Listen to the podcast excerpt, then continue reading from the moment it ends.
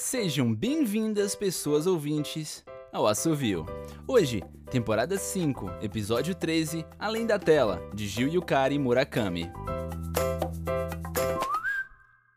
Eu sempre quis saber o que tanto te motivou a participar do clube de artes. Desde pequena, tu eras desengonçada demais para segurar um pincel sem borrar as tintas ou insegura demais para persistir em um desenho quando já estava na metade dele. Com sinceridade, nunca tiveste habilidade alguma pro lúdico. Teu ponto forte era exatamente o meu oposto: as ciências da natureza e a desgraçada da matemática. E eu jamais quis entrar pro clube de arte, não por falta de interesse, mas porque já acreditava deter o suficiente para pintar, força de vontade e sentimentos. Sim, era preciso ter sentimentos antes de qualquer conhecimento a respeito das técnicas de pintura, mas isso eu jamais exigiria de ti não enquanto se empenhava com tanto esmero naquela tela que guardava um borrão esdrúxulo. Apesar da incoerência dos traços e das cores sem combinação, havia na estranha pintura um segredo que só tu sabias. E foi exatamente por isso que te persegui por todos aqueles dias. Talvez tu já estivesses exausta das minhas observações quase maníacas, mas não consegui evitar que meus pés me levassem até a sala de artes, quando o que eu mais queria era saber o que tanto te inspirava. Foram dias agonizantes e eu, não obstante minha sutileza, usando a desculpa esfarrapada de que queria te dar algumas lições sobre cores de paleta, ainda não havia descoberto que tanto movia tua mão sobre a tela. Confesso que estive prestes a desistir da empreitada, afinal, quem sou eu para te pressionar tão severamente por um hobby de que tu descobriste gostar? Mas hoje o pôr do sol resolveu abençoar meu empenho. Eu estava atrás de ti e podia ver com amplitude o quadro que pintavas. Entretanto, mais do que isso, eu podia ver em que direção estavas virada. Sim, porque o teu cavalete estava sempre direcionado à janela, cujo ângulo apontava para os jardins da escola. Aproximei-me um pouco mais do anteparo. Tu, concentrada no objetivo, como sempre, sequer notou meu movimento. Lá embaixo vi uma pessoa sentada em um dos caramanchões brancos, cujas estacas estavam envoltas em trepadeiras de rosas vermelhas. Demorei alguns segundos para entender que se tratava de um rapaz do terceiro ano, segurando um livro qualquer enquanto o vento primaveril brincava com um lenço que ele trazia envolto na cabeça. O nome do rapaz eu não sabia, ao contrário de ti, que talvez soubesses até mais do que como nomeá-lo. A única informação sobre ele capaz de gerar em mim alguma memória era que o rapaz estava em um estágio final da vida.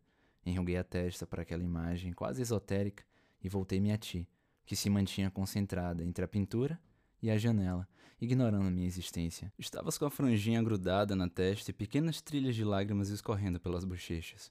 Foi quando notei que estavas translúcida sob o reflexo da fraca luz de fim do dia.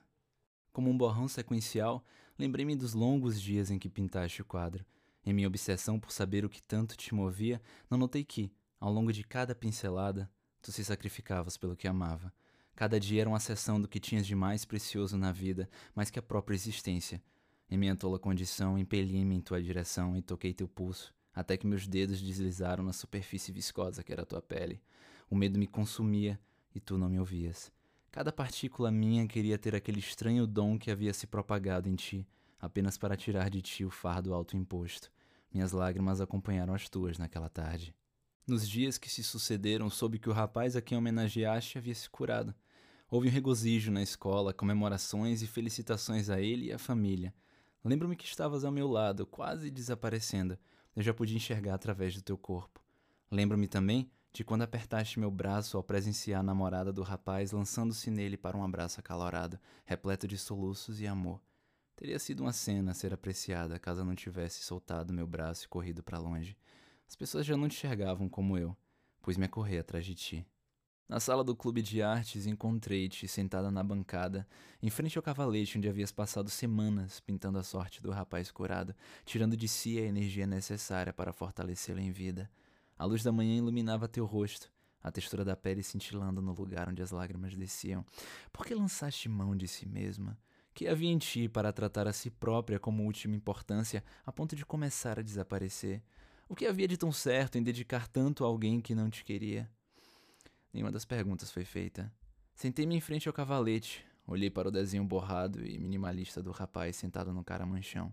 Tirei a tela, pondo-a cuidadosamente ao chão, apenas para substituí-la por uma nova, em branco. Olhei-te, sentada próxima à janela, prestes a virar um espectro de existência.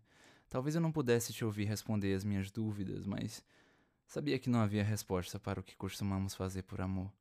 Com um suspiro, pus-me a movimentar o pincel sobre a tela. Meu nome é Ariel Aires e essa foi Além da Tela, de Gil Yukari Murakami, aqui no Assovio. Até a próxima!